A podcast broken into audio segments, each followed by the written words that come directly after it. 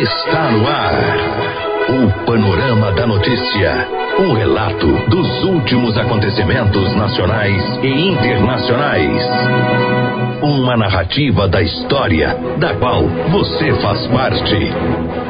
10 e 32 muito bem, bom dia Rio Paranaíba, bom dia Alto Paranaíba. Hoje, segunda-feira, 14 de outubro de 2019, está começando a edição número 54 do Panorama da Notícia, o seu diário de notícias da manhã. Eu sou Raquel Marim, junto com Silvana Ruda. Bom dia. Bom dia, Raquel. Bom dia aos ouvintes da Paranaíba FM. Você pode ouvir o Panorama da Notícia em 99,5 em mais de 15 cidades do Alto Paranaíba e também através das plataformas digitais.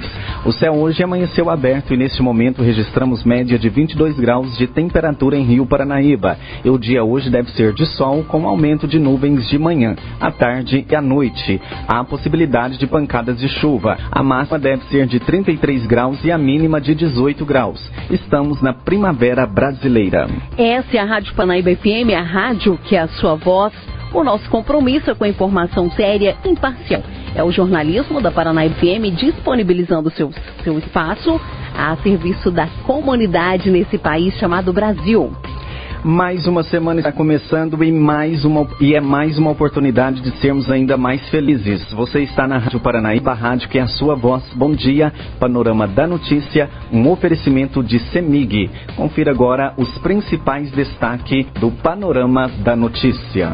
Nesta edição do Panorama da Notícia, você vai saber que. Fiéis de Rio Paranaíba vão caminhando até o Santuário de Nossa Senhora Aparecida em Campos Altos. Condutora de transporte Condutora que transportava trabalhadores rurais de Rio Paranaíba é presa por transporte clandestino. Duas pessoas ficam levemente feridas durante capotamento em estrada vicinal de Carmo do Paranaíba. Gaeco realiza nova fase da operação Nêmesis e número de presos chega a 43 em Patos de Minas. Tudo isso e muito mais a partir de agora no Panorama da Notícia. Agora 10h34.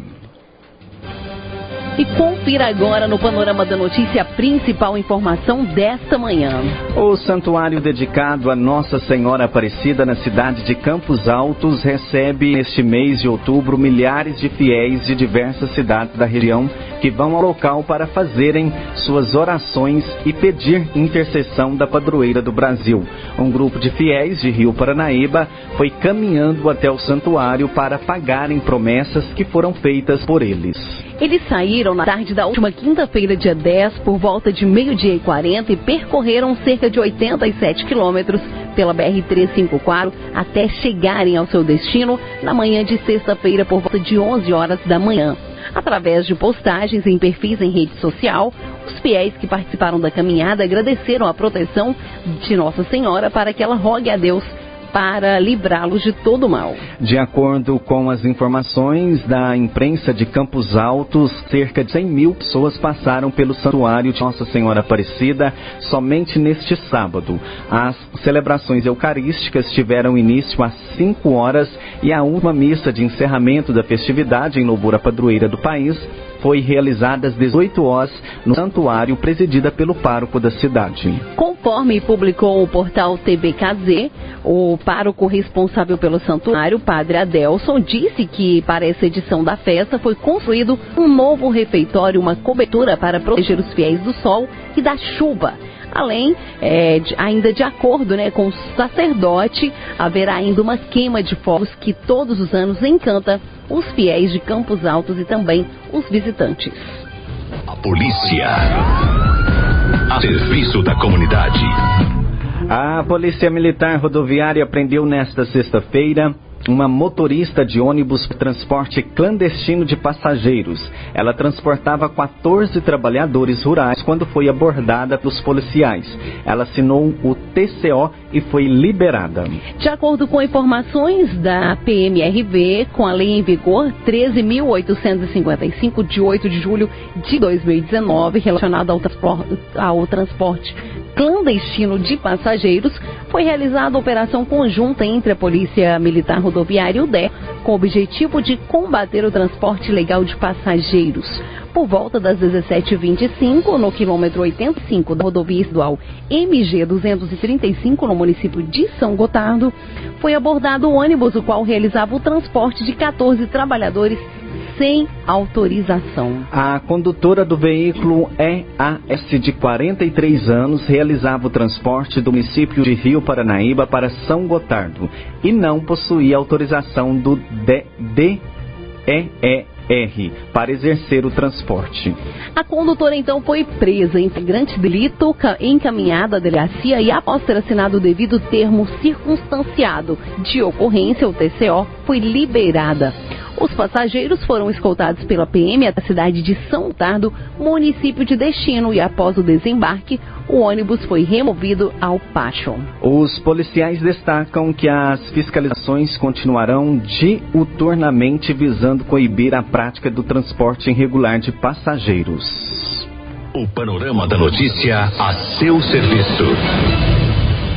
Ali, a Prefeitura Municipal de Rio Paranaíba, Minas Gerais, torna público que fará realizar os seguintes procedimentos licitatórios.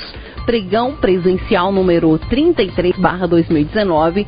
O objeto é registro de preços para futura e eventual aquisição de veículos 0km para atender as necessidades do município de Rio Paranaíba. A abertura dia 23 de outubro às 13 horas. Tomada de preço número 009/2019, objeto contratação de empresa especializada em obras de construção civil para execução de serviços na construção da UTC, usina de, tri de triagem e compostagem de lixo na Fazenda Arcos, Paredão, no município de Rio Paranaíba. Abertura 25 de outubro, às 13 horas. Outras informações podem ser obtidas através do e-mail licitação rioparanaíba.gmail.com. Agora 10h39 e terá início nesta segunda-feira a campanha de vacinação contra o sarampo na zona rural de Rio Paranaíba. Hoje as comunidades que serão visitadas a partir das 12 horas serão Cachoeira, 12 às 13h30, Chaves, das 13h30 às 15h30 e Campinho, das 14 às 16 horas. Amanhã, de 13 às 15, será a vez da comunidade de Abaité dos Mendes.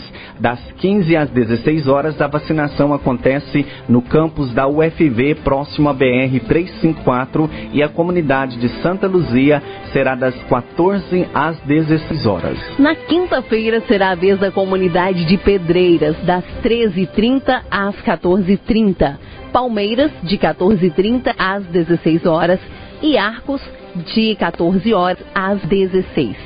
Sexta-feira, dia 18, são José da Lagoa, grego, das 13 horas às 15 horas e na Groalpa de 15h30 às 16h30. No dia 22 será a vez da comunidade de São Pedro, das 12 às 14 horas e a comunidade de São João, das 14 horas às 16 e no dia 24, do meio-dia do meio-dia e meia às 14h30, a vacinação acontece na fazenda do Dorcoff e das 15h30 às 16h30 será na fazenda São José e Ferreiro, no Nicolau, no Nicolau. É necessário levar o cartão de vacinação e o cartão do SUS para a vacinação. Não deixe de vacinar.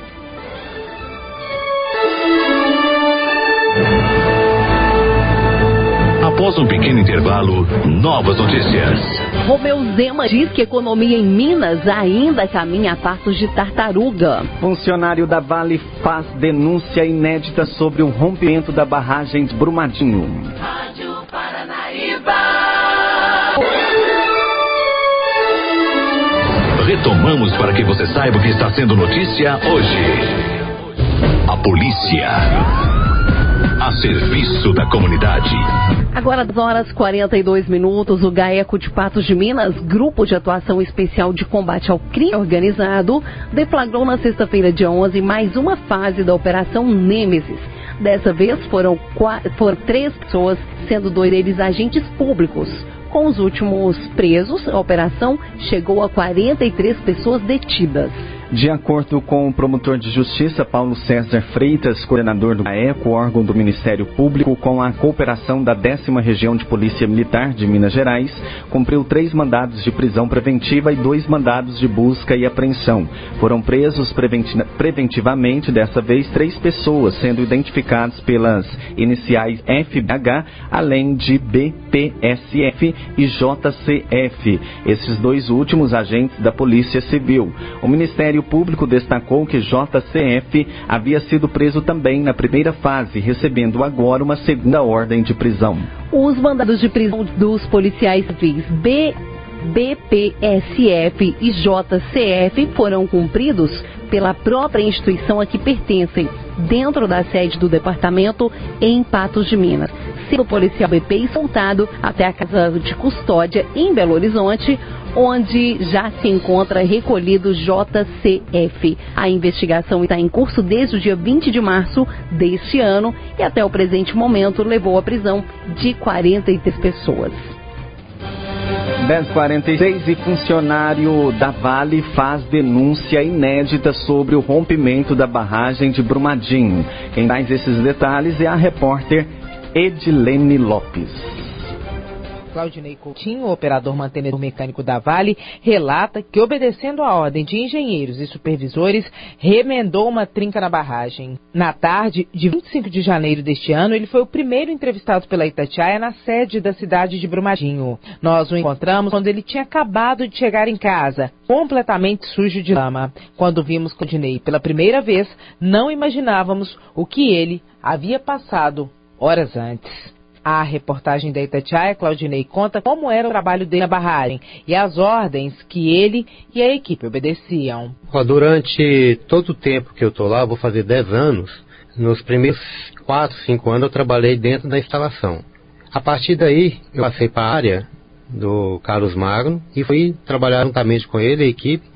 A gente fazia a limpeza, fazia manutenção de, da barragem em geral, é, limpando as canaletas e tampando trincas que nesses meses que antecedia o acidente apareceram. Então, como era operador de máquina, eu levava material e jogava naquelas trincas ali e, e tapava com o equipamento. Era uma espécie de remendo? Era um remendo. Como é que isso era feito? Que material vocês colocavam? Como é que vocês jogavam na barragem? A barragem, pensava estava remendando uma trinca que, grosso modo, pode-se dizer que era num barranco, né? Que era a lateral da barragem. Como é que era isso? Com o que, que vocês jogavam esse material? Que material era esse? Como vocês compactavam esse material? Aquela parte é considerada o talude. Então a gente levava material, material fino, próprio minério. Só que não poderia estar tá mexendo muito naquele local ali, porque eu, por mim já sabiam o que estava para acontecer. Então mandava mexer com o material ali com muita cautela para não estar tá escavando. Escavar não poderia, mas o material era jogado era minério mesmo, um pó fino. Eu jogava com a com o escorpião da, da retro e compactava com o próprio escorpião com as costas da, da caçamba. Quem te orientava para você fazer? A ordem veio de quem? O meu supervisor. Quem era? Carlos Magnus. E Cristina Malheiros, que estava quase sempre quando eu ia fazer esses esses remendos estavam os dois. Foram quantos remendos? Foi um, que eles me chamaram, foi um só. Durou um dia todo? Não, foi rápido. Tinha que ser rápido porque era uma coisa. Tinha que ser quase bem dizer escondido. Eles davam essa orientação? Tem que ser rápido? Eles estavam do meu lado. Um de um lado, o outro do outro, e mandava fazer aquele serviço e sair rapidamente. Além disso, a gente teve que fazer um processo na parte de cima da barragem, que é, era uma água que corria, é, vindo da mina, né? Pediram para fazer um dique para conter a água e colocar a bomba. Tinha uma mina acima da barragem, é isso? Que escorria água para cima da barragem? Tinha essa mina e ela é existente lá até hoje. Você pode ver que, mesmo depois dela rompida, é, escorre uma água lá continuamente, até tá descendo até lama dela, né? Por causa do material que ficou ainda na própria barragem. Vocês colocaram uma bomba em cima da barragem para poder sugar essa água? Como é que foi? Nós chegamos lá, fizemos o dique, fizemos a tubulação, como a tubulação diretamente ao a tulipa não deu certo, que era os vertedouros, então mandaram que fizesse um dique. Nesse dique a gente foi e abriu a tubulação para poder juntar a água e ser colocada a bomba nesse local. Só que no momento que fizemos a bomba, uns dois, três, uma semana depois, se eu não estou enganado, chegamos lá para colocar a bomba. e a água já não estava lá mais. O que, que aconteceu com essa água? Ela tinha infiltrado adentro a barragem. Quem te supervisionava ou te dirigia estava onde quando a barragem rompeu? E o senhor estava onde quando essa barragem rompeu?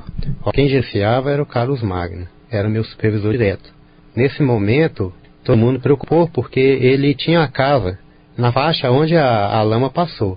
Mas viemos saber que ele não estava na mina Cog Feijão nesse lugar, nessa hora, e nem a própria família dele. Eles estavam fora Aonde, certamente, eu não sei. O senhor disse que o Carlos Mário não estava lá, a família dele também não estava na casa deles, que fica na mancha do rompimento da barragem. Quem eram os outros chefes e, pelo que o senhor se lembra, eles estavam aonde?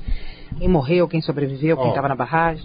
O próprio nosso gerente geral, que era o Alano, ele não tem como, eu por mim, falar que ele não sabia. Porque ele estava lá no local, mas ele estava no local na hora do almoço. Tanto que eles estavam preparando um quartinho, um, um escritório melhor para ele, na parte de cima da ITM, onde era o predinho. Não foi atingido pelo rompimento? O predinho não. O predinho ele estava bem acima onde a mancha passou. Alguém que escapou desse desastre, que estava na hora, quando a barragem rompeu, viu o Alan quando ele morreu? Como é que foi o momento? Conforme o colega meu falou, viu só a hora que a lama entrou, que ele estava saindo fora no refeitório, que ele só virou as costas, não deu tempo de fazer mais nada. Só baixou a cabeça. Viu, aí essa pessoa não viu mais nada. O senhor estava onde da barragem rompeu? Aquela área da mancha, a gente fazia aquilo ali porque é a área que a linha ferra corria, né? Quando terminamos o serviço lá, era mais ou menos meio-dia e 10, meio-dia e 15. Nós pegamos, entrou no caminhão e veio, veio embora.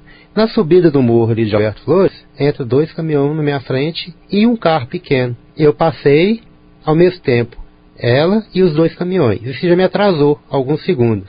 Eu rodei mais 5 km à frente e estou de frente com a lama. Então eu fico pensando, foi a, a salvação minha, porque eu atrasei esses 5 segundos ou mais, um pouquinho, não estou de frente com a lama, tirei o caminhão a tempo dos dois caminhoneiros sair, a lama já estava engolindo a frente de, dos caminhões, e a própria, o próprio caminhão que vinha atrás e o Renegade, porque os colegas meus que estavam do lado, quando eu topei com a lama, ele falou, pula, pula, pula, pula fora, sai daí. Eu falei, não, pula lá atrás, corre lá e para os caminhões que eu tenho que voltar, são os caminhões não saem. E eles fizeram, desceram, correndo, parou, o Renegade já virou e voltou, era uma senhora com as crianças dentro do carro, e eu voltei o caminhão, parei do lado, desci pro viaduto, olhando o viaduto, e os caras lá em cima olhando a menina lá embaixo, que era a Paloma. Aí falou isso, gritar, a, a, a menina lá embaixo. Eu falei, vocês vão buscar ela? Não, não, o viaduto vai cair.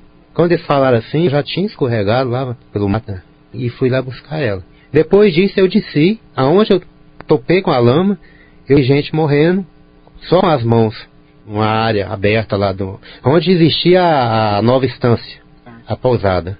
E eu vi três pessoas morrendo ali, o helicóptero sobrevoando, e eu e mais uns, umas pessoas do lado, em cima do talude lá, mostrando, a gente aí, ó, tem gente aí, ó.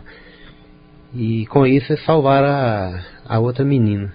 Ouvimos Claudinei Coutinho, operador mantenedor mecânico, funcionário da Vale, que trabalhava a barragem que se rompeu e estava no local no dia do rompimento. A Vale respondeu que mantém um canal de denúncias que pode ser usado pelos empregados para relatar anonimamente qualquer tipo de irregularidade ou ameaça feita por superiores.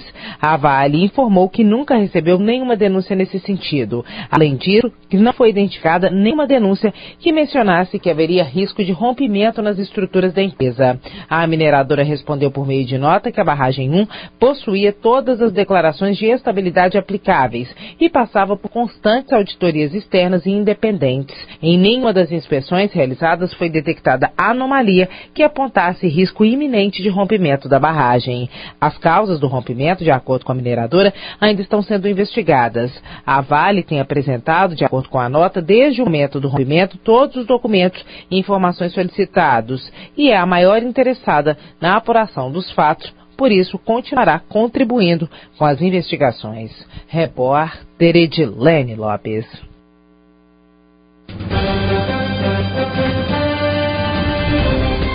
Agora 10h55 e um casal ficou levemente ferido durante capotamento ocorrido numa estrada vicinal na região de Campo do Meio, no município de Carmo do Paranaíba. O fato ocorreu por volta das 8 e meia da manhã deste sábado, quando a condutora Edinalva Vinhal de Andrade, 39 anos, seguia sentido Carmo do Paranaíba, ao povoado de Campo do Meio, quando em determinado momento perdeu o controle direcional do veículo, que em seguida capotou. De acordo com o boletim de ocorrência, a motorista teria sofrido ferimentos e uma lesão que seria confirmada por exames realizados em Patos de Minas. O marido da condutora, Leonardo Furcado Portilho, de 41 anos, que estava como passageiro do carro, sofreu escoriações. Inicialmente, eles foram socorridos até a unidade de pronto atendimento, o UPA. Uma filha do casal, de apenas 7 anos, que também estava no automóvel, não sofreu ferimentos. O veículo VW Gol cor azul foi retirado da estrada por familiares das vítimas. Agora 10h56, aqui em Rio Paranaíba, você acompanha o Panorama da Notícia desta segunda-feira, 14 de outubro, ano 2019. Você caminhou conosco pelo Panorama da Notícia. O conhecimento dos fatos faz de você um cidadão ativo. 10h57. E esse foi o Panorama da Notícia, edição de número 54, nesta segunda-feira, 14 de outubro, com a apresentação de Silvana Ruda e Raquel Marim.